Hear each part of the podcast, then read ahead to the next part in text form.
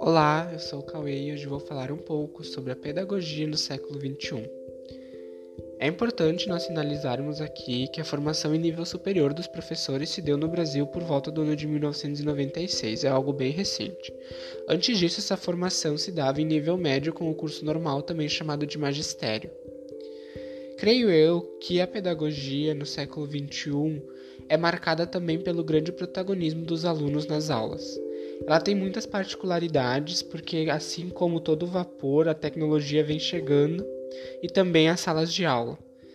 Creio eu que isso seja um grande fator para trabalhar a aprendizagem dos alunos e que as aulas tenham que ser sempre mais atrativas, incluindo a tecnologia, a realidade dos alunos em cada contexto em que a escola está inserida, porque assim os alunos podem novamente se sentir atraídos pelas escolas, porque com o celular em mãos, eles pesquisam tudo o que eles querem a hora que eles querem. Então, creio eu que a gente tenha que caminhar juntamente com a tecnologia para que a gente consiga atrair estes alunos para o âmbito escolar.